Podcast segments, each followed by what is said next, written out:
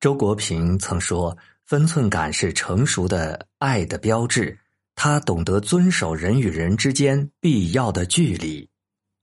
与朋友相处，关系再好，话都不能说尽；与爱人相处，感情再深，都不要保持自我；与家人相处，爱的再满，都要留点空间。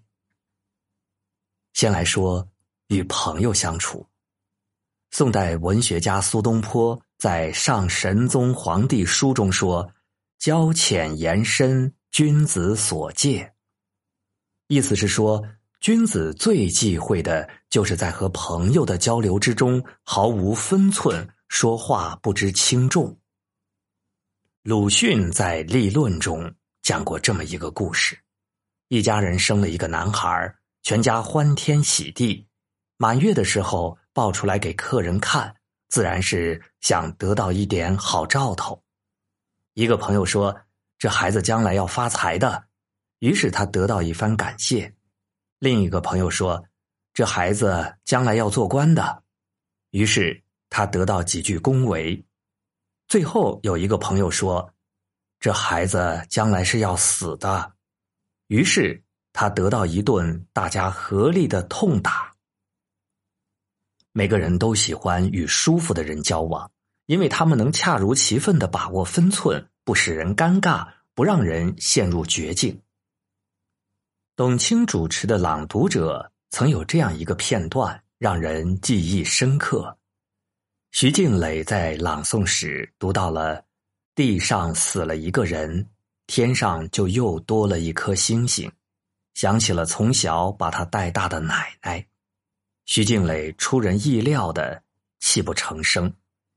作为主持人的董卿，没有为了节目效果过多追问背后的故事，只是静静等徐静蕾平复情绪，把话题引到后续节目。舒服的关系正是建立在这样不越界、不勉强的分寸感之上。再说，与爱人相处，人生很短，爱情很贵。即使是最亲密的爱人，也要守住分寸，才能长久。《甄嬛传》中的华妃，她只知道追逐皇帝宠爱，还仗着专宠让皇上给自己的娘家人求取爵位，她却没懂得功高震主，物极必反。其实，她所依赖的哥哥早已惹得皇上忌惮。为了证明皇帝对自己的与众不同，他从不忘记用皇上赐予他的欢宜香，还时常挂在嘴边炫耀。然而，直到死前，他才知道，原来这么多年他想要孩子而不得，罪魁祸首就是皇上在赏赐他的欢宜香里加入了大量的麝香。多年痴恋不过是一个笑话。一代美人终究还是心碎而死。正如一个寓言所说，爱人之间就像两只互相取暖的刺猬，要彼此依赖，又要避免刺痛对方。爱一个人，就是要把握好分寸，不要轻易越界。与其试图掌握对方的人生，不如给彼此留足空间。多花一些精力经营自己，自然会经营出更美好的爱情。最后是与家人相处，《囧妈》里的老太太有一句经典台词：“我是你妈，我不管你，谁管你？”